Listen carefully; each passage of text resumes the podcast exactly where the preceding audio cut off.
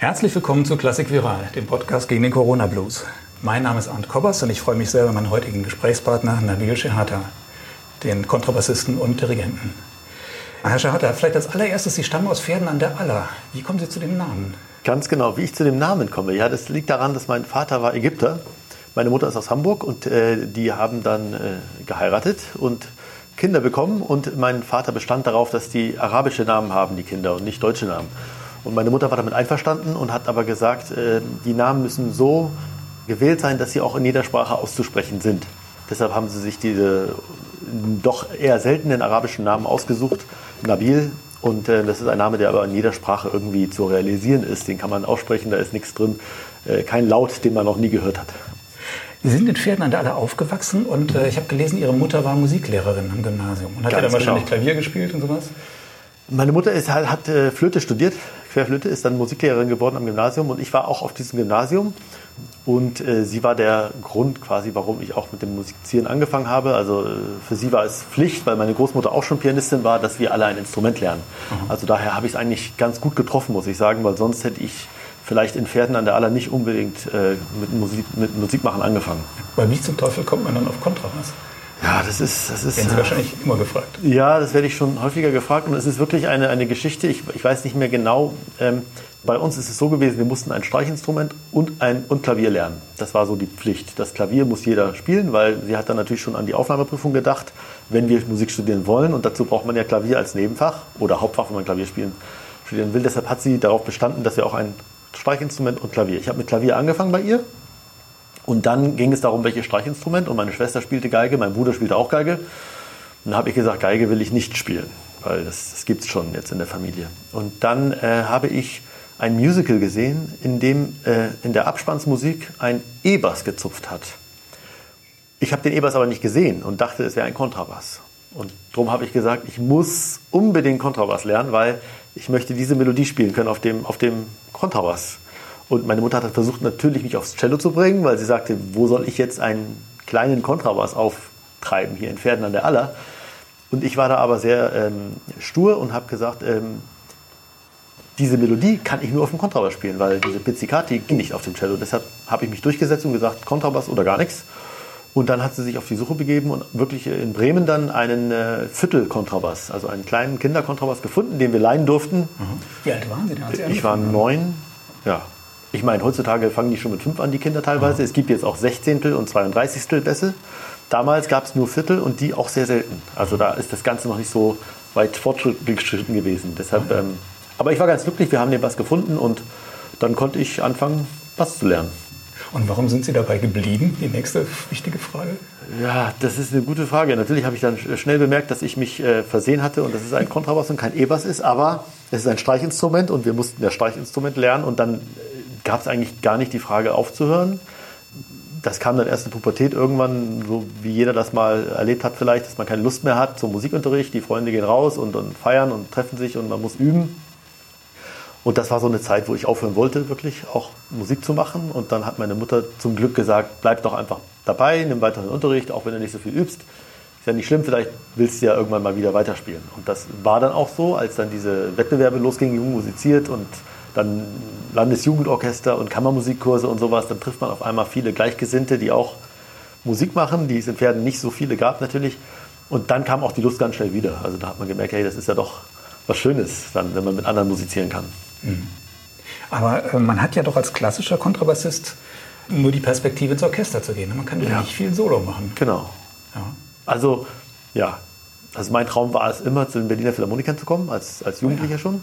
Und mein Traum war es auch, eine Solokarriere hinzulegen und den Menschen zu zeigen, dass der Kontrabass mehr kann, als nur im Orchester zu sitzen. Das habe ich auch irgendwie ein bisschen noch weiter verfolgt. Ich habe ja dann auch Wettbewerbe gewonnen. Ich habe ja viele Solokonzerte gespielt, auch Rezitale oder mit Orchester. Und bis zum gewissen Punkt ging das auch ganz gut. Und ich glaube auch, dass das ist ja das schöne Gefühl als Kontrabassist. Man, man, man spielt ein Konzert und hinterher kommt das Publikum und sagt, Mensch, wir wussten gar nicht, dass man auf dem Kontrabass so spielen kann. Mhm. Das ist schon immer natürlich traurig einerseits, weil man denkt, das Instrument gibt es ja doch schon länger und das müsste man doch eigentlich wissen als klassischer Konzertgänger. Andererseits kann ich es auch verstehen.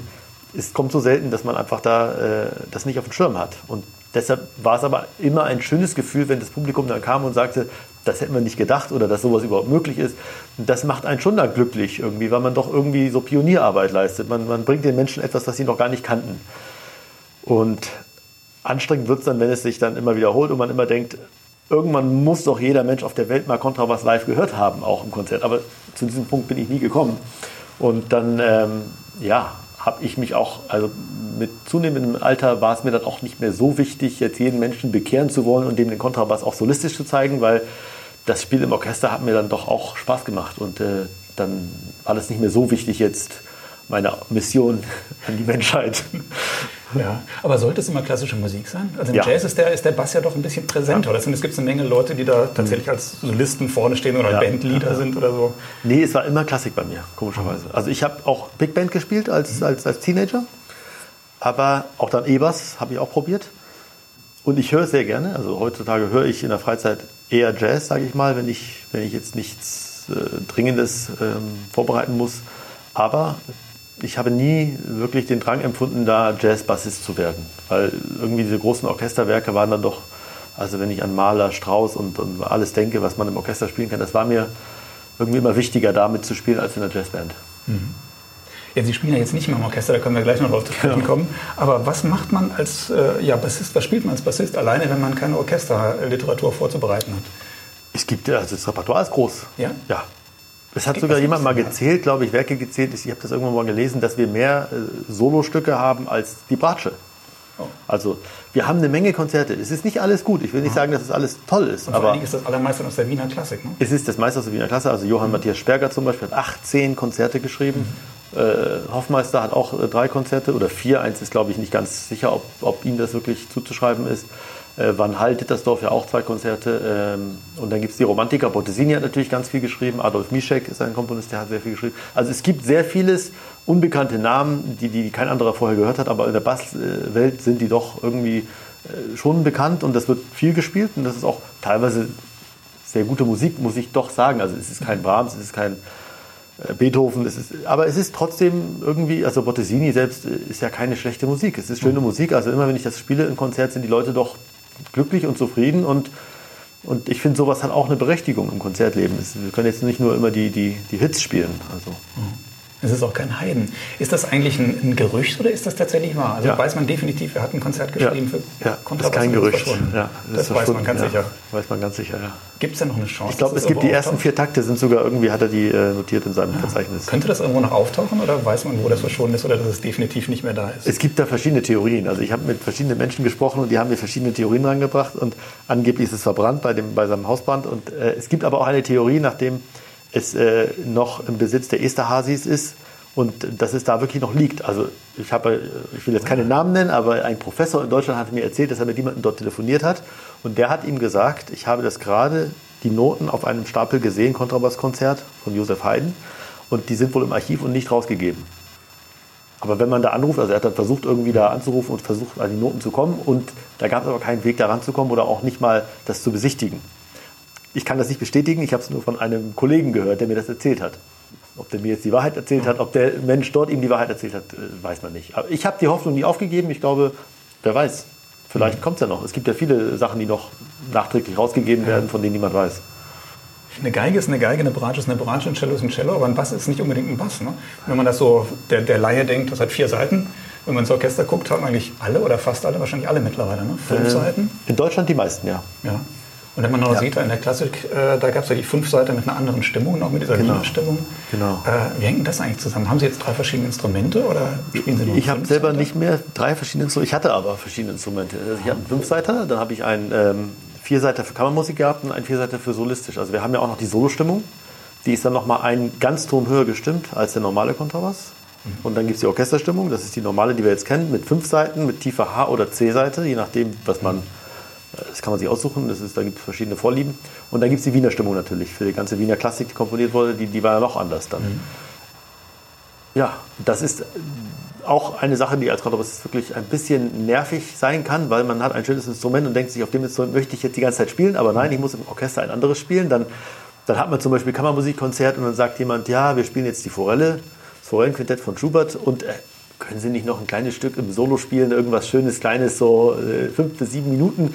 Da sage ich, ja, kann ich natürlich gerne machen. Und da muss man aber erstmal eine Ausgabe finden mit derselben Stimmung, weil der Solo-Kontrabass sonst einen Ton höher gestimmt ist. Und mit zwei Besten dann auf die Bühne zu kommen, ist ja auch nicht also einfach, vom Transport her überhaupt.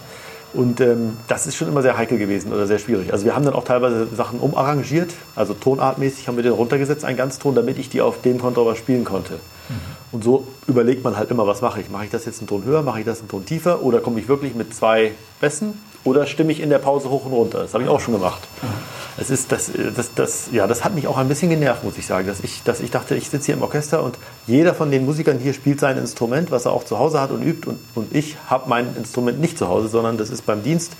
Ich muss dann immer in die Philharmonie fahren und da auf dem Fünfseiter das üben, was im Dienst kommt. Ich kann das nicht zu Hause vorbereiten. Also, ja.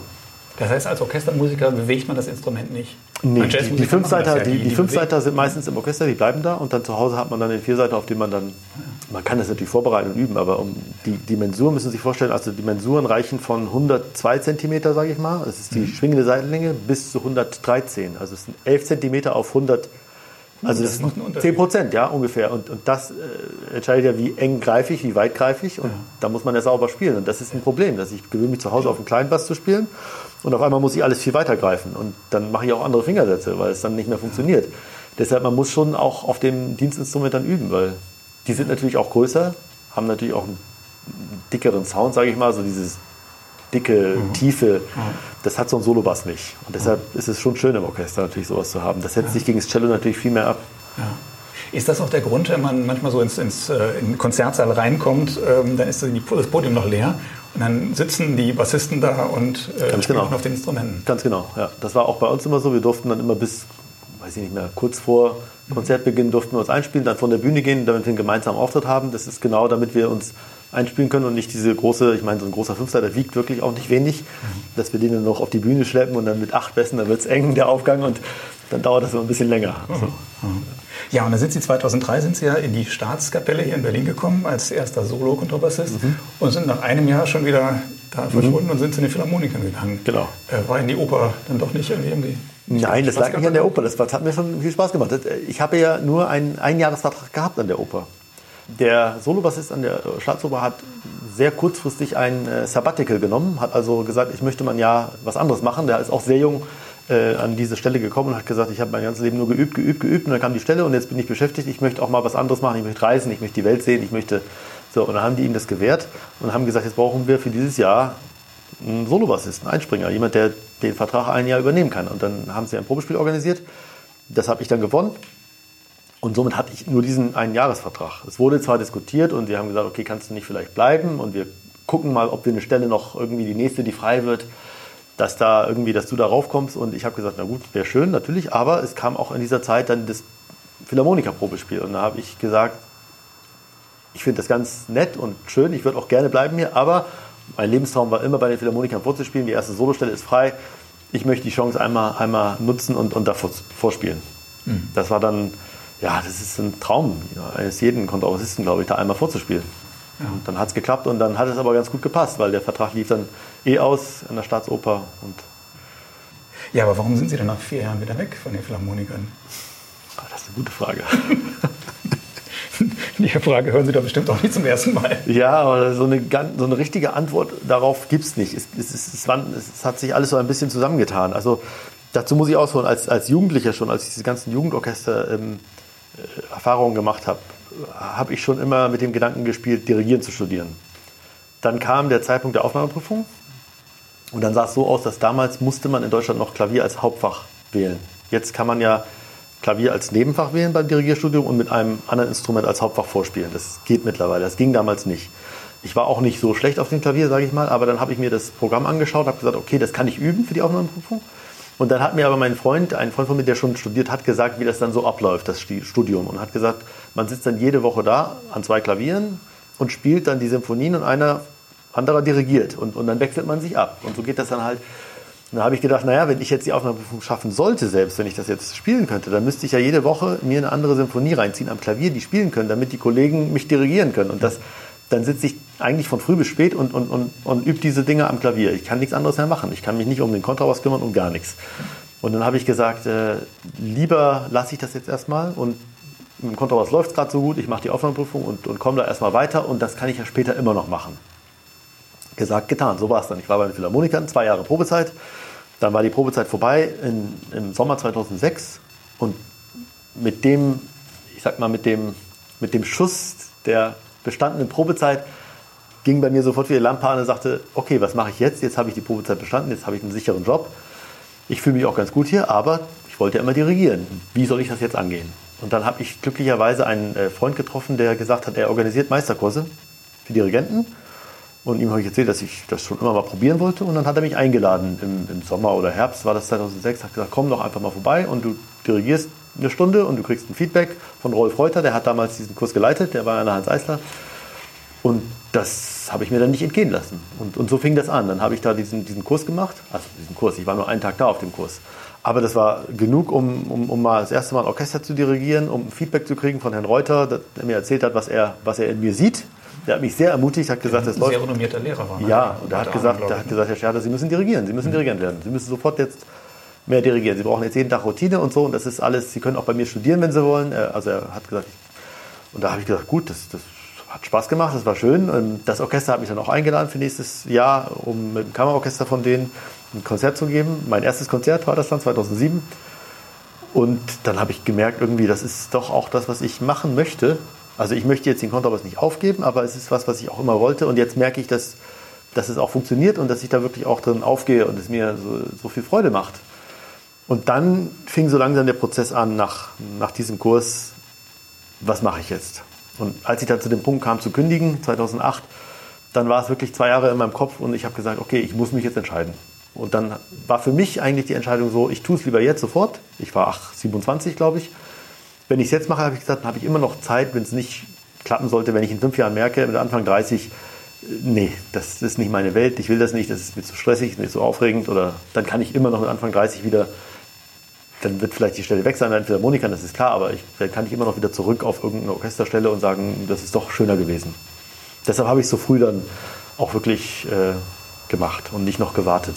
Mhm. Vielleicht nochmal zurück zum Bassspiel im mhm. Orchester. Mhm. Was macht man als erster Kontrabassist in so einem Orchester? Also ich meine, es gibt ja nicht das viele wie alle anderen auch. Mal als Erste, aber ansonsten, ich meine, viele genau. andere haben ja, haben ja wirklich dann eine ganze Reihe Solospielen. Ja. Gerade als Bassist hat man doch kaum eine Solostelle. Man hat weniger Solostellen, das stimmt schon. Man hat, ähm, es gibt schon ein paar kleine Soli, aber es, es, es, ähm, es gibt nicht so viele, das stimmt.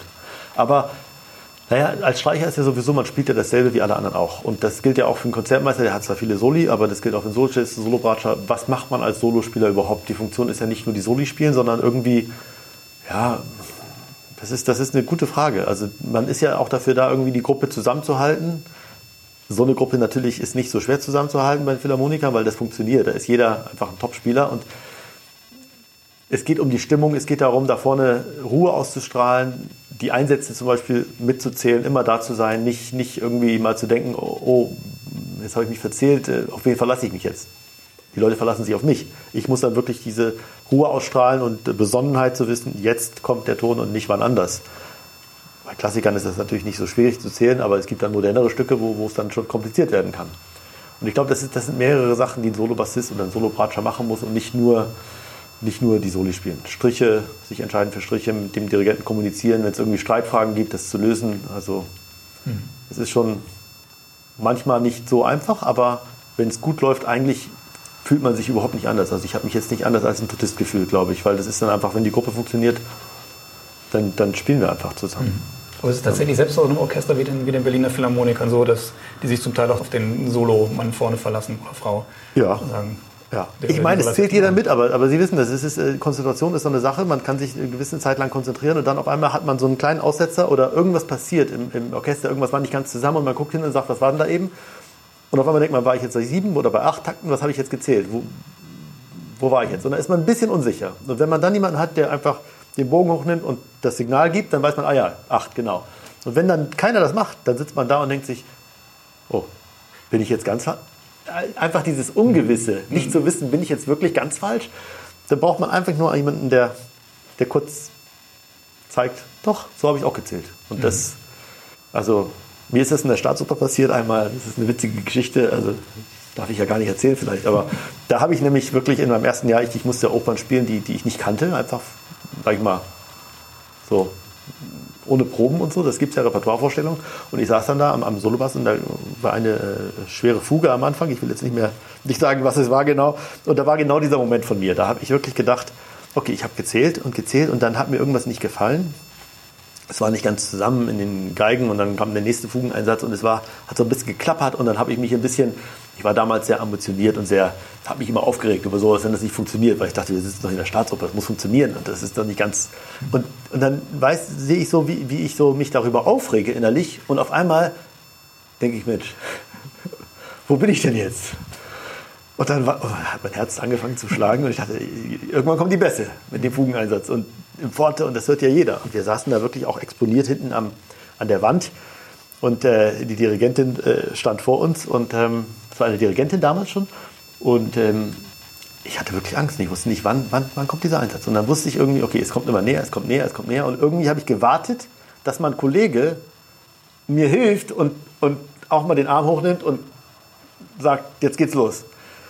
Und das kam aber nicht. Und dann dachte ich, okay, jetzt musst du irgendwann ziehen. Und dann habe ich einfach Risiko, no risk, no fun, habe den Bogen hochgenommen. Und ich weiß noch, ich saß in der Mitte und rechts von mir saßen zwei und links von mir saßen zwei. So waren wir äh, aufgestellt. Also wir waren zu fünft im Graben. Und ich habe den Bogen hochgenommen und losgespielt. Und die rechte Seite hat mitgespielt. Die haben einfach gedacht, okay, der spielt, ich spiele auch. Und von links sah ich nur so aus dem Augenwinkel den, den verzweifelten Kopf des Kollegen. und der hat einen Takt später gespielt, aber sehr selbstbewusst. Und ich habe dann wirklich nur einen Takt gespielt und habe sofort gemerkt, der ist so selbstsicher und hat den Kopf so. Ja, erzürnt zu mir gewandt, dass ich gedacht habe, der hat recht, der kennt das Stück, der ist viel erfahrener als ich. Habe mich sofort angepasst.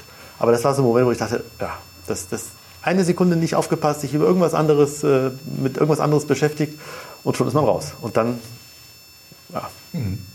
Und wie ist das, wenn man dann plötzlich so Vorspieler oder so der, der, der Solo-Kontrabassist ist und in der Gruppe ist dann der alte Professor neben einem oder hinter einem? Ach so, das war eigentlich, das war kein Problem, finde ich. Das, weil wir das haben da ungewöhnliche Konstellation. Ja, aber wir haben da ganz offen drüber gesprochen immer und er hat immer schon, als er mich unterrichtet hat, gesagt, äh, ich würde mich freuen, wenn du zu uns ins Orchester kommst und hat mich immer motiviert und hat mich angeschubst, bewirb dich, bewirb dich, bewirb dich. Und ich habe immer gesagt, nein, ich bin noch nicht so weit, ich bin noch nicht so weit, es, es braucht noch ein bisschen. Ich fühle mich nicht gewachsen der Stelle. Ich fühle mich einfach, ich bin zu jung, ich kann mich da nicht hinsetzen. Was soll ich da machen? Was, was soll ich euch sagen da? Ich meine, das, das, das, geht nicht. Und irgendwann war ich dann so weit, dass ich sagte, okay, jetzt ARD-Wettbewerb, jetzt die Stelle der Staatsoper, ein bisschen Routine gesammelt und jetzt habe ich das Gefühl gehabt, okay, jetzt würde ich mich da bewerben und habe ich mich beworben und die Stelle bekommen. Also da, der hat mich aber immer unterstützt und wollte mich auch wirklich immer ins Orchester bringen, also in sein Orchester. Mhm. Und dann haben Sie 2007 äh, eine Professur übernommen. Ne? Ist das eine richtige Professur? Genau, das war eine halbe Professur in München. Genau. Das heißt, Sie waren noch ein bisschen abgesichert, als Sie das Orchester verlassen haben? Ja, es war auf drei Jahre äh, zeitlich so. ja, begrenzt. Ah, okay. Das war ein drei, äh, Dreijahresvertrag, weil wir haben uns die geteilt. Also wir haben davor, ich habe davor gespielt und die haben zwei Erstplatzierte quasi gehabt. Mich und Roman Patkolo. Wir haben beide die Professur bekommen. Und die haben gesagt, wir machen das jetzt erstmal auf drei Jahre begrenzt und dann schauen wir, wie es läuft bei jedem in der Klasse und dann gegebenenfalls bekommt einer die Professur oder muss nochmal vorspielen oder wir machen eine neue Ausschreibung. Also es war eigentlich nicht, nee, ich war nicht abgesichert, sagen wir es mal so. Aber die Professur haben Sie bis heute, ne? Nee. nee. In München nicht. Die habe ich äh, vor zwei Jahren auch aufgegeben. Ah, also ich habe dann in München, ich habe dann die in München eigentlich gekriegt, nur weil ich Mannheim bekommen habe. Weil ich hatte ja nur die halbe und dann habe ich in Mannheim die ganze gekriegt, nachdem ich gekündigt hatte.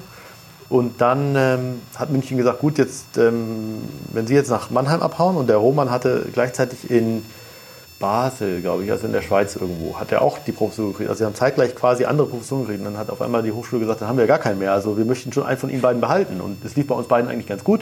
Deshalb wollten die auch nicht sagen, den wollen wir und den nicht. Oder, und dann habe ich mit Roman gesprochen und wir haben uns dann so geeinigt, er, er, er wollte gerne in die Schweiz, weil er auch ähm, eine Solostelle in der Oper hat in Zürich und hat gesagt, es ist für ihn besser vom, vom, vom, von der Anfahrt einfach, dann kann er das beides machen. Mhm. Dann habe ich gesagt, gut, wenn du in die Schweiz willst, dann, dann bleibe ich jetzt hier in München.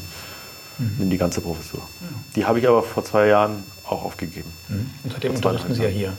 An der, genau, ja, ein Jahr später habe ich dann hier angefangen. Ja. Mhm.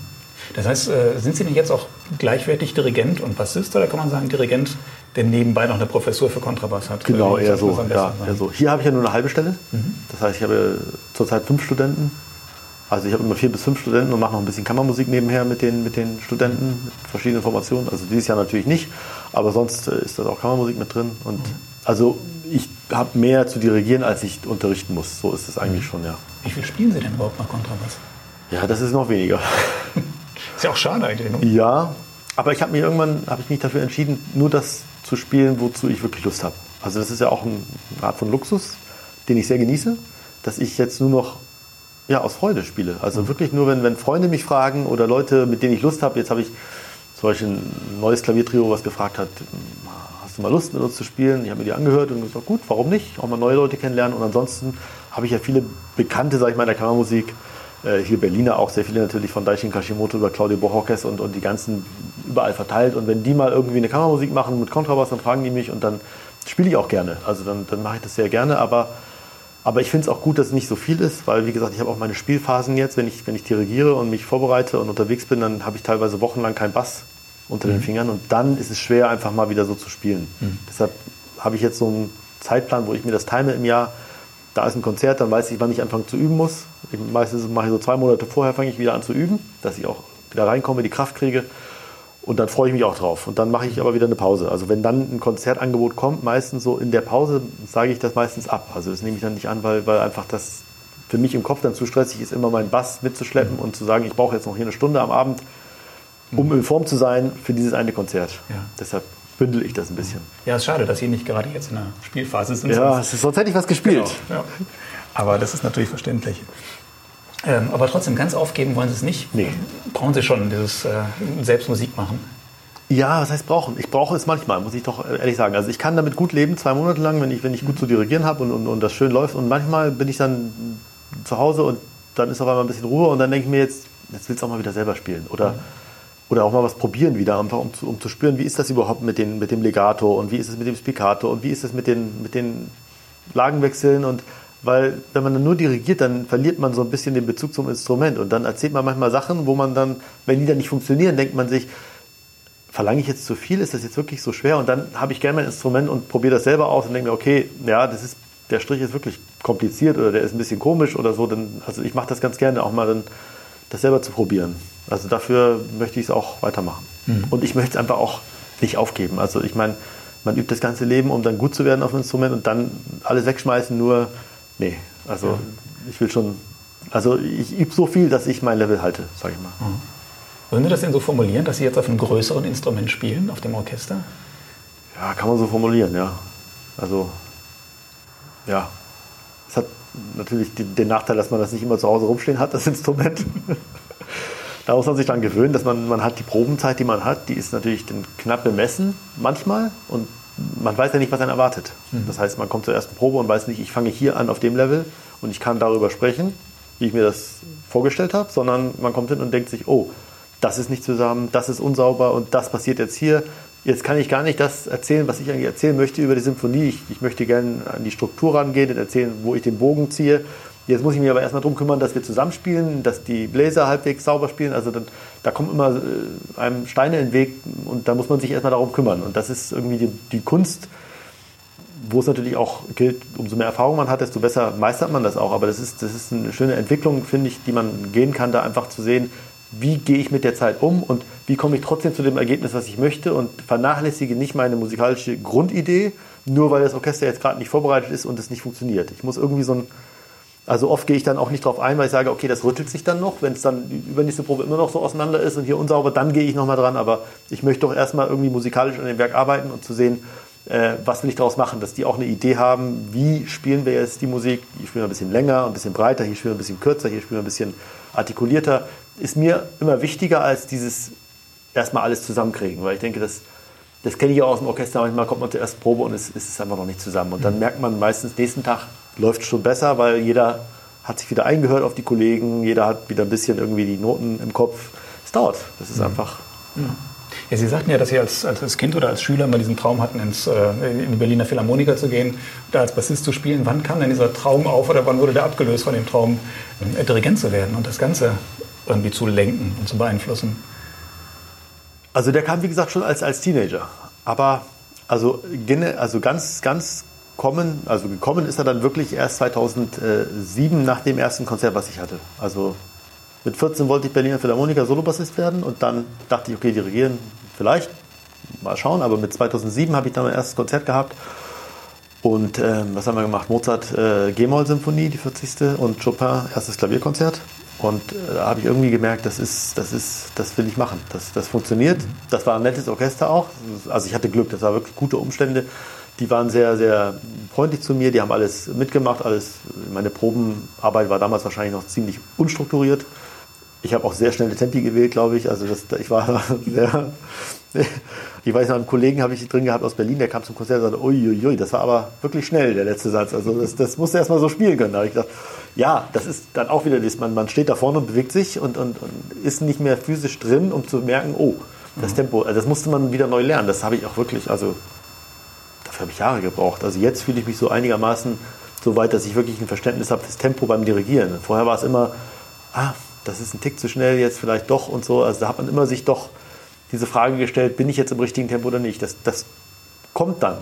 Aber das, das ist nicht einfach. Weil, wie mhm. gesagt, man hat ja nichts man schlägt ja Luft. Mhm. Und, aber diese Luft als Widerstand zu erkennen und zu wissen, irgendwie, die Töne müssen drin sein, das, das dauert, ja. finde ich. Das ist schwer. Ich gefragt, was ist das Tolle am Dirigieren, also im Vergleich zum wirklich selbst Musik machen am Instrument? Das Tolle am Dirigieren ist, dass man für mich das Wichtigste war, dass ich genau, was wir am Anfang besprochen haben, dieses Repertoire vom Kontrabass, dass ich das nicht habe als Kontrabassist. Und für mich war immer das Größte, ich möchte eine Malersymphonie auch mal selber interpretieren können. Ich möchte einen Brahms, ich möchte einen Schubert und ich möchte Schumann-Symphonie, ich möchte, ich möchte diese ganzen großen Werke auch mal selber interpretieren. Im Orchester spiele ich zwar, aber ich kann jetzt keinen Bezug nehmen auf das, also wie heißt das, ich kann mich nicht entscheiden für, fürs Tempo. Mhm. Also der Dirigent entscheidet das Tempo. Natürlich kann man ihn ein bisschen drücken oder ein bisschen, das kann man schon als Orchester machen, auch einen Dirigenten ein bisschen einfangen, aber im Grunde gibt er das Tempo vor.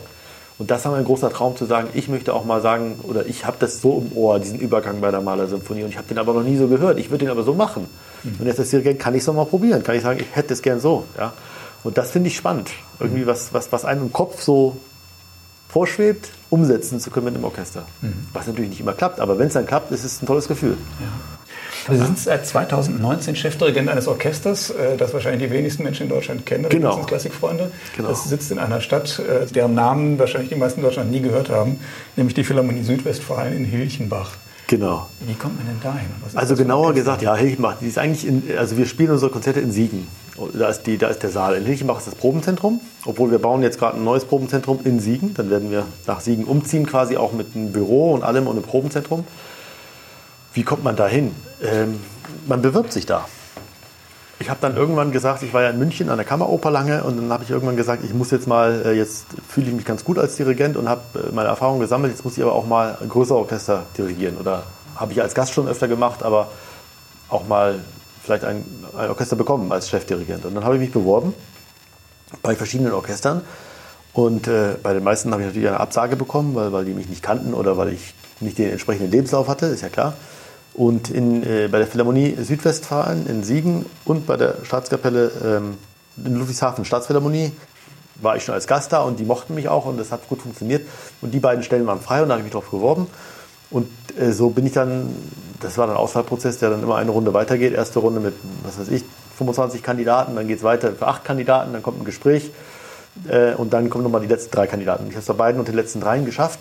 Äh, und bei der Philharmonie Südwestfalen ist es dann, ja, hat es dann wirklich geklappt. Da bin ich dann auf Platz 1 gelandet und so bin ich da hingekommen. Also es war eigentlich auch nur ein Zufall. Also ich bin ganz dankbar für den Zufall, weil, weil ja, man braucht ja irgendwie auch in seinem Lebenslauf, muss man was vorweisen können, um auf solche Stellen eingeladen zu werden. Weil die haben, selbst in, in, in Siegen waren es, glaube ich, hat der Intendant mir erzählt, 200 Bewerber auf die Stelle. Oh.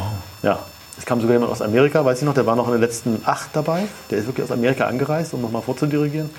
Also 200 Leute. Und wenn man, wenn man jetzt diese 200 Leute gar nicht kennt, dann ist es natürlich schwer, eingeladen zu werden, wenn man nicht schon eine Stelle hat. Das heißt, wenn ich schon eine Stelle gehabt hätte, hätten sie gesagt, gut, der ist Chef da, den können wir einladen, der kann das anscheinend. Aber wenn, wenn man mich nicht kennt, dann warum soll man mich einladen? Mhm. Und man kann ja auch nicht 200 Leute vordirigieren lassen. Deshalb hatte ich das Glück bei diesen beiden Orchestern, dass ich da eh schon Gastdirigent war und die kannten mich und wussten, okay, das funktioniert, er kann das. Dann können wir den auch einladen mhm. zum, zum Vordirigieren. Und sind Sie jetzt nach Siegen gezogen oder haben Sie den zweiten Wohnsitz ja, in Siegen? Genau, ja, genau. Schon ein Unterschied zu ja. Berlin, oder? Ja, aber ich mag das. Siegen, also ich mag Stadt. das ganz. Es ist eigentlich, es ist eine schöne Stadt, die, die, die macht sich auch weiter. Also die ganze Uni zieht jetzt in die Stadt, die war ein bisschen aus, außerhalb, die Uni. Die zieht jetzt gerade in die Stadt, da kommt eine neue Mensa und alles und neue Uni-Gebäude. Das ist schon, schon schön, das auch wachsen zu sehen. Wir kriegen einen neuen Probensaal, einen wirklich sehr schönen Probensaal mitten in der Stadt. äh, mit mhm. sehr vielen schönen Stimmzimmern und was weiß ich. Und ähm, äh, irgendwie finde ich es auch schön, alles fußläufig zu machen. Man kann durch die Stadt gehen irgendwie und äh, ich, ich, mag kleine Städte ja ganz gerne. Reinhard Göbel wohnt ja auch da. Meldet er sich ja, dazu genau. und sagt, wie Sie denn die Barockmusik spielen müssen? Nee, mit dem habe ich noch keinen Kontakt, aber ich, ich, weiß, dass er, dass er da auch wohnt, ja. Was macht denn, was unterscheidet ein Orchester wie die, wie die äh, Philharmonie Südwestfalen von den Berliner Philharmonikern? Uiuiui. Warum kennt man die einen in der Welt und die anderen? Es sind ja auch studierte Musiker, die oft sehr gut sind.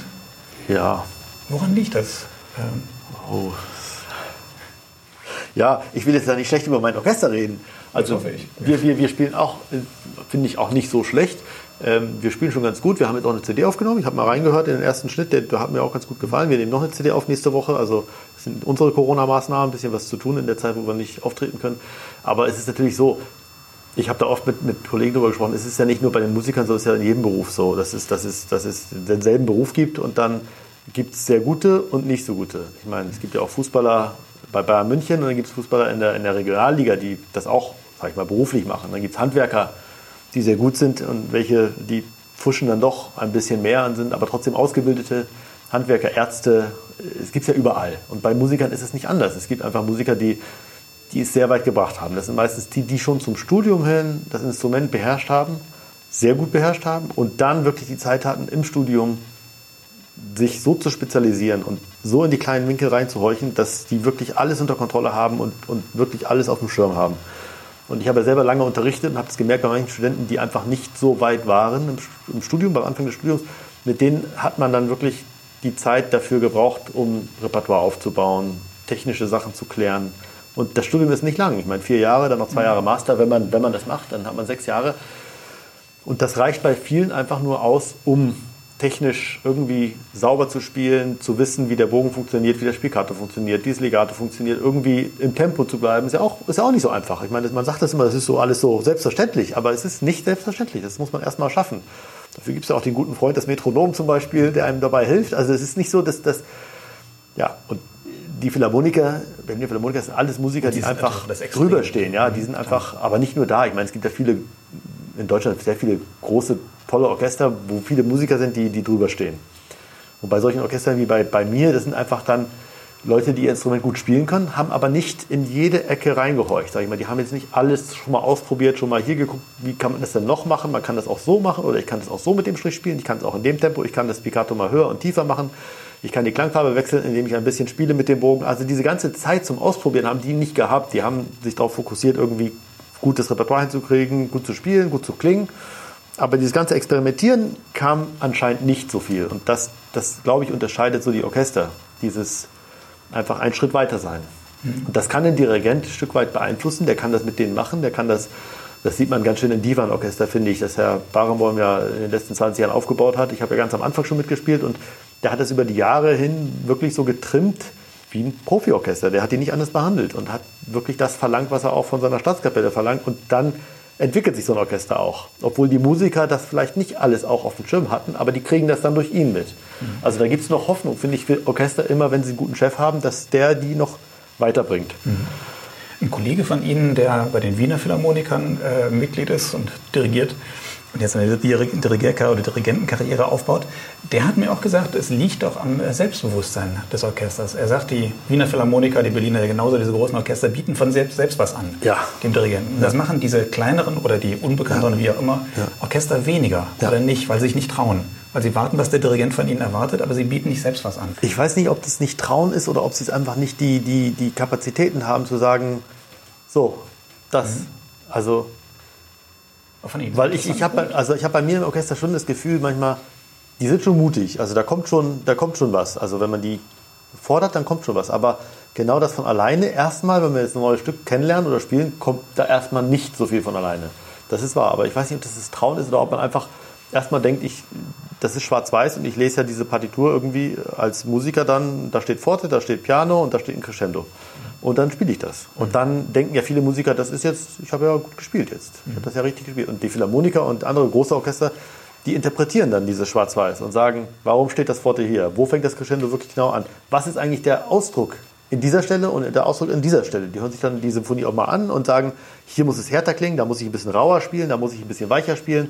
Und das ist das, was natürlich bei diesen Orchestern kommt, dieses Angebot an, an, an musikalischer Vielfalt, die ich auch, ich meine, das ist ja mein Ziel, dass ein Orchester, auch ein kleines Orchester, so weit kommt, dass man als Dirigent, ich sage das dann auch immer, ein Dirigent kann ja nicht alles immer ansagen jeder Gruppe. Er möchte was kriegen, ein Angebot und dann wählen zu können, zu sagen, okay, das war jetzt ein bisschen zu viel oder war gut gemeint, aber ich möchte es doch lieber so haben. Aber ich glaube einfach, dass es was zu tun hat, auch wieder mit diesem Ausbildungslevel, dass man einfach nicht äh, dazu gekommen ist, so schnell eine Partitur auch musikalisch zu verstehen und zu interpretieren, weil man nicht genug Zeit hat, gehabt hat, das wirklich zu probieren. Und das, darum, ich glaube, ich weiß nicht, ob das sich trauen ist, eine Mutfrage. Aber kann sein, ich weiß nicht. Mhm. Aber das ist, das ist eine gute Beobachtung. Also die, die ist wirklich, die sehe ich genauso. Mhm. Ist das von Vorteil, dass Sie äh, im Kopf haben, wie die Berliner Philharmoniker Dinge spielen oder wie sie arbeiten? Ja. Oder macht das manchmal auch vielleicht ein bisschen frustrierend, weil Sie ja nee. so wie Sie mit dem Bass umgehen und was Sie wissen ja, wie das geht und wie einfach das ist aus Ihrer ja. Sicht. Und der Kollege, der müht sich da vielleicht ein bisschen mehr als Sie. Ist das nicht nee, es ist wirklich, es ist vom Vorteil. Also ich glaube, es ist wirklich von Vorteil, weil ich habe im Kopf, was ich hören möchte. Mhm. Und ich verlange das auch von meinem Orchester. Und ich weiß, dass das geht und das, das fängt an bei ganz einfachen Sachen wie Tonlängen. Also die glauben gar nicht, wie schwierig das ist, ein Orchester dazu zu bringen, die Tonlängen zu spielen, die drinstehen. Natürlich ist das je nach Repertoire und je nach, sage ich mal, ob man jetzt Mozart spielt oder einen Brahms spielt, immer verschieden die Tonlängen. Aber einfach mal so zu spielen, dass man zum Beispiel hier eine, man hat eine Achtel und dann hat man die nächste Eins im Takt nicht mehr als Geiger. Man spielt irgendwie vier Töne, Achtel und dann auf einmal ist die nächste Eins frei. Mhm. Da spielt jeder Geiger die letzte Achtel kürzer. Mhm. So dass dann ein Loch entsteht und dann muss man vielleicht wahrscheinlich das, das, das weitergeben an die Bläser. Und das sehen die aber nicht. Und das hören die auch nicht nach der ersten Probe. Die denken, oh, ja, ist doch, ja, ist doch zu Ende. Wir sehen hier erstmal ab. Und, und solche Sachen, das, das ist beim Philharmoniker natürlich ganz klar. Dann spielt man letzte Achtel so lange, bis dann die Oboe einsetzt, damit man dem das weitergibt, damit die Phrase weitergeht. Und wenn man das im Kopf hat und wenn man das gewohnt ist, dann, dann achtet man auf solche Sachen viel mehr. Und das sind auch, finde ich, die, die, die, die kleinen Kniffe, die so ein kleineres Orchester dann auch besser klingen lassen. Wo man dann das Gefühl hat, oh, die spielen wirklich äh, oder Klangteppiche, die unten einfach liegen, wo, wo jeder sich denkt, ja, warum soll ich den Ton hier halten? Das ist doch nicht wichtig, ich habe keine Melodie, ich habe nichts. Ja, aber die, die, die Verdichtung da unten macht zum Beispiel auch eine Klangfarbe aus und, und macht einen anderen Charakter. Und sowas einfach zu kennen, glaube ich, hilft ungemein, weil man einfach weiß, worauf es ankommt, damit ein Orchester besser klingt. Wenn ich das nicht hätte, würde ich mich hinsetzen und sagen, was mache ich jetzt? Jetzt spielen wir sauber, jetzt spielen wir Rhythmus, aber wie kriege ich das Orchester weiter? Wie mache ich das Orchester größer oder dass es besser klingt, dass die Leute sagen, wow, die spielen ja wirklich und ich glaube, die Antwort liegt da, dass man wirklich sich überlegt, was unterscheidet das? Also was, wie spielen die anders? Weil eine Dvorak Neunte zum Beispiel, die, die, spielt ja jedes Orchester ganz gut. Weil kennt jeder, ist Repertoire, hat jeder hundertmal gespielt. Aber warum spielen die das besser? Warum klingt das besser? Und das sind gerade so Kleinigkeiten. Vibrato, wie viel vibriert man? Wie, wo vibriert man? Wo ist der Bogendruck am größten? Wo ist die Geschwindigkeit am größten? Ja? Wo ist Legato? Wo ist ein hartes? Diese ganzen Kleinigkeiten, das ist, glaube ich, womit man dann wirklich auch weiterkommt und Orchester dann größer klingt, als der Name es erscheinen lässt. Also mhm. Ist das auch interessant dann zu programmieren, weil man ja auch Stück ja. aufs... Ja, ne? ja total. Mhm. Ja. Ja. Hey, das macht Ich meine, es ist schwierig, jetzt gerade in der Corona-Zeit ist es sehr schwierig, weil man immer sehen muss, wie viele Musiker passen auf die Bühne mit den Abständen. Aber insgesamt ist es, äh, macht es mir großen, großen Spaß, diese Spielzeitvorschau zu machen mit meinem Intendanten zusammen und zu gucken, was können wir machen. Wir versuchen immer eine abwechslungsreiche Saison zu machen für unsere Abonnenten dass die nicht nur die Hits kriegen, sondern dass die einfach auch mal, dann machen wir mal ein französisches Programm, dann machen wir mal was ein bisschen Neueres, das machen, also dass die irgendwie was, was äh, eine schöne Spielzeit haben, dass sie viel kennenlernen auch, also nicht nur Bekannte, sondern auch neue Sachen entdecken. Das, das macht schon Spaß. Und mhm. natürlich so Listen zu fragen, die ich kenne. Ich kenne ja viele, viele so Listen jetzt äh, auf mhm. der ganzen Welt und, und die spielen auch alle bei uns. Wir sind jetzt nicht das Orchester, was am meisten Gage zahlen kann, aber die kommt trotzdem und das finde ich, das, das finde ich dann, dann, dann lohnt sich das Ganze. Das, das macht dann auch Spaß. Das Orchester findet das toll natürlich, die freuen sich über gute Listen. Ja, und die bringen wahrscheinlich so ein Orchester weiter, ne? Die zusammenarbeiten ja, mit guten Solisten und auch mit guten ja, Gastdirigenten. Ja, ja. Und, ja. Wie ist denn die Lage jetzt zu Corona-Zeiten in Siegen? Äh, können Sie spielen oder ja. liegt alles brach? Nee, wir haben, also wir haben eigentlich, wir haben die ganze Zeit gespielt. Wir haben im Juni wieder angefangen letztes Jahr nach dem Lockdown. Da haben wir dann Streicherprogramme gemacht nur mit Streichern und, und Abstand und mit, ich glaube, 80 bis 100 Leute im Saal, mehr nicht. Und dann haben wir aber bis Ende Oktober wirklich spielen dürfen. Das war unser letztes Konzert. Jetzt seit November spielen wir jetzt auch nicht mehr, also Live-Konzerte mit Publikum. Aber wir haben immer Repertoireproben gemacht. Wir haben gesagt, also auch, ich habe einen guten Intendanten, der wirklich gesagt hat, ich möchte nicht das Orchester jetzt einfach nur rumsitzt und, und zu Hause jetzt ähm, nicht mehr spielt. Also ich möchte schon die Zeit auch nutzen, um die Fitness voranzutreiben. Du kannst an Sachen arbeiten, äh, die dir am Herzen liegen. Das ist für mich auch eine Gelegenheit gewesen zu sagen, äh, normalerweise hat man ein Symphoniekonzert, hat man ein paar Proben und dann muss man das spielen. Und dann hat man nicht die Zeit, wirklich so ins Detail zu gehen. Und jetzt habe ich die Zeit. Das heißt, wir machen teilweise einfach nur Proben. Ich mache zum Beispiel vier Tage lang jeden Tag zwei Proben. Das sind acht Dienste die Woche. Und dann setze ich aufs Programm Beethoven 2., Beethoven 6. haben wir letztes Mal gemacht zum Beispiel. Und dann proben wir einfach daran. Mhm. Einfach um, um, um so Stilistiken und sowas, einfach, dass ich denen erkläre, was mir wichtig ist in der Musik. Weil die müssen ja auch wissen, was der Chef möchte. Mein Ziel ist natürlich, dass die irgendwann verstehen, wie ich so ticke und was mir wichtig ist in der Musik damit ich das nicht immer jedes Mal wieder neu sagen muss. Und da ist die Zeit wirklich gut gewesen. Mhm. Wir haben Petruschka haben wir mal gemacht, weil das sind so Stücke, die, die bei uns nicht wirklich oft laufen, weil ja, das ist sehr groß besetzt, da brauchen wir viele Aushilfen. Und dann haben wir einfach mal in der kleinen Besetzung Petruschka gespielt. Und das war schon mal ein schönes Erlebnis. Wir haben CDs aufgenommen, wie gesagt, zwei CDs. Wir nehmen jetzt noch eine CD auf. Also wir versuchen irgendwie ähm, doch jede Woche zu spielen. Dirigierkurse machen wir viele, bieten wir viel an. Also wir sind in Kontakt mit Münchner Hochschule, Frankfurter Hochschule, Köln, und die äh, Dirigierprofessoren, die kommen dann gerne mit ihren Studenten und sagen, jetzt gerade in der Corona-Zeit, ohne Konzert kommen wir einfach zwei Tage vorbei und machen, also die sind viel öfter gekommen als sonst. Also die sind teilweise jetzt zum dritten Mal kommen die schon mhm. in dieser Spielzeit. Ja, das finde ich eine super Sache. Ja. Das heißt, die, sitzen, die, Musiker sitzen nicht zu Hause rum und drehen Däumchen nee, nee, nee, nee, in Kurzarbeit oder so. Wie das ja bei manchen Orchestern ja, der Fall ja, ist. Nee, wir haben das so mit auch, also auch gerade mit den Dirigierkursen haben wir sehr viele. Ich glaube jetzt also jetzt haben wir gerade zum Beispiel heute und morgen ist ein, ist ein Gastdirigent da, der macht Repertoireproben. Der macht dann, also er probt quasi vor. Ich habe dann versucht, die Repertoireproben Stücke zu geben, die dann in der Spielzeit hoffentlich, wenn wir wieder spielen dürfen, auch kommen später. Dass das schon eingerichtet ist und schon vorgeprobt. Dann kommt der nächste Gastdirigent und freut sich darüber, dass das schon vorbereitet ist. Ja? Mhm. Und der macht das jetzt heute und morgen. Dann kommt zwei Tage Dirigierkurs zum Beispiel. Und nächste Woche komme ich dann wieder. Und dann machen wir das CD-Programm und übernächste Woche nehmen wir das dann auf. Nach mir kommt dann auch wieder ein Dirigierkurs. Also wir sind eigentlich gut ausgelastet. Ja, Finde ich eine tolle Sache. Ja. Ist das dann in kleineren Besetzungen oder ist das ganze ja. Orchester viel weiter auseinander? Wenn, das ganze Orchester wenn kein ist, Publikum da ist, kann man den ganzen Saal nutzen. Genau, also wir sind viel weiter auseinander. Wir spielen jetzt bei uns in, in der Halle spielen wir meistens ein bisschen kleiner besetzt, von Streichern meistens so Achterbesetzung, acht, acht erste Geigen. Mhm. Aber jetzt für die erste, äh, für die Aufnahme machen wir, äh, glaube ich, eine Elfer oder zwölfer Besetzung dann. Da, was, da was geben Sie da auf jetzt? Jetzt nehmen wir Dvorak 9. und 3. auf. Und im Januar haben wir Saint-Saëns aufgenommen, das ist ja 100. Todesjahr. Da haben wir eine ganze Saint-Saëns-CD gemacht mit der ersten Symphonie, die ja sehr unbekannt ist. Mhm. Die hat er als 18-Jähriger oder so geschrieben. Das, die gibt es ganz selten auf CD und das, das, das, war für mich dann irgendwie spannend, das zu machen, zusammen mit dem Cello-Konzert, was sehr bekannt ist, dass man auch wieder so, ein, so eine schöne Jubiläums-CD hat, wo man Neues entdeckt auch und mhm. natürlich altbekanntes auch sieht. Ja, es gibt auch viele von diesen kleineren, unbekannteren Orchestern, die nicht CDs aufnehmen. Ich denke, das ist eine ziemlich gute Sache ja. für ein Orchester. Ne? Ja. Also es bringt uns weiter und natürlich wissen auch die Musiker, oh, das kommt auf CD und üben natürlich und bereiten sich gut vor. Und wie gesagt, ich habe jetzt schon mal den ersten Schnitt reingehört und war doch irgendwie schon glücklich und begeistert, weil ich dachte, Mensch, also das, das ist nicht nur irgendwie ganz gut, das kann man sich wirklich gut anhören. Also ich kann mir das wirklich auflegen und sagen, ja, das, das höre ich mir gerne an. Und mhm. das ist ja doch auch dann Manchmal ist es ja so, dass man denkt, nee, das musst du jetzt nicht unbedingt hören. Aber das, ich glaube, das bringt uns auf jeden Fall weiter. Wir sind auch ein sehr junges Orchester. Also es ist, wir haben so einen Generationswechsel gehabt, es sind sehr, sehr viele Junge im Orchester. Und das ist natürlich auch eine Chance, diese Jungen mitzunehmen und zu sagen, so, so wollen wir spielen, so, so spielt man im Orchester und jetzt äh, kommt da so ein neuer Wind quasi mit diesen ganzen jungen Leuten. Mhm. Und was sind so die Signale so aus der, aus der Politik da, aus dem im, im, lokalen, regionalen Bereich? Ist das Orchester gesichert? Ich meine, das ist ja im Moment so eine große Diskussion, wenn jetzt Corona mal vorbei ist. Wer weiß, wie lange das noch dauert, dann wird überall gespart. Ja. Nicht, dass dann da so ein, so ein Landkreis in Siegen oder die Stadt auf die Idee kommt, wir müssen sparen und das, das Orchester... Das ist, das, ist, das ist eine gute Frage. Also das weiß natürlich keiner. Ich meine, wir standen vor der Krise sehr gut da. Wir haben zwei neue Stellen sogar aufgemacht im Orchester. Also wir haben uns vergrößert. Mhm. Ich glaube, sogar in den letzten drei, vier Jahren sind es insgesamt fünf Stellen gewesen, die dazu kamen. Ähm, wir kriegen jetzt einen neuen Saal. Und der Saal ist aber aus privaten Geldern finanziert. Also unser Probenzentrum. Das heißt, den kann uns keiner wegnehmen. Das ist schon mal gut. Wir ziehen auf jeden Fall um nächsten Sommer. Ähm, ja, ob dann gespart wird nach der Krise, weiß niemand jetzt. Aber ist das eine Diskussion? Oder bisher noch nicht, nee. Bisher, bisher, ist es keine Diskussion. Nee. Mhm. Also mein Intendant hat auch so die Angst, sage ich mal, dass er sagt, das kann passieren. Aber er hört auch noch nichts zur Zeit. Also mhm. zurzeit äußert sich da keiner zu. Ja.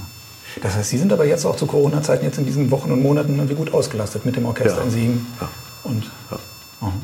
ja. Ich habe sogar, also vorletzte Woche habe ich das erste Mal wieder gastiert seit elf Monaten, weil alles abgesagt war. Und jetzt war ich in Frankreich, in Metz beim Orchester und die haben ein, eine Radioübertragung gemacht. Die haben gesagt, wir machen das Konzert und wir, äh, Radio France ist dabei und die nehmen das auf. Mhm. Und da war ich ganz glücklich, weil das ist ja wirklich äh, eine Seltenheit geworden. Also zu reisen, mir ist aufgefallen, als ich, ich bin im Auto rübergefahren und als ich über die Grenze gefahren bin, dachte ich, Mensch, ich bin wirklich ein Jahr lang nicht im Ausland gewesen. Ich war ein Jahr lang nur in Deutschland. Und das ist ja für einen Musiker eigentlich komisch. Ja.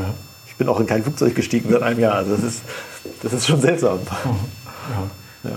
Aber ansonsten machen Sie im Moment keinen, keinen niedergeschlagenen Eindruck jetzt. Nee, deshalb, nee, weil ich genug zu tun hatte in Siegen, das war gut. Aber es war auch mal schön, wieder ein anderes Orchester mal kennenzulernen und, und auch mal sehen, wie die spielen und äh, wie das funktioniert. Ja. Vielleicht letzte Frage, wenn dann doch mal irgendwie der Corona-Blues zuschlägt und Sie so einen Teil haben, äh, was hilft Ihnen da? Welche Musik? Oder auch nicht Musik? Ja, Musik hilft mir, ja. Ich höre gerne Ella Fitzgerald und Louis Armstrong. Oh ja. Also die helfen mir schon sehr. Aber ich glaube, was noch mehr hilft, ist Familie oder so. Dass, dass man dann Geschwister besuchen geht oder so. Wenn, wenn man wirklich jetzt einen Tiefpunkt hat, dann, dann hilft das, glaube ich, noch besser. Ja. Aber Ella Fitzgerald und Louis Armstrong. Es ist schon mal ein guter Anfang, ja. Ja, dann sage ich vielen Dank fürs Gespräch. Ja, danke Ihnen. Und vielen Dank fürs Zuhören.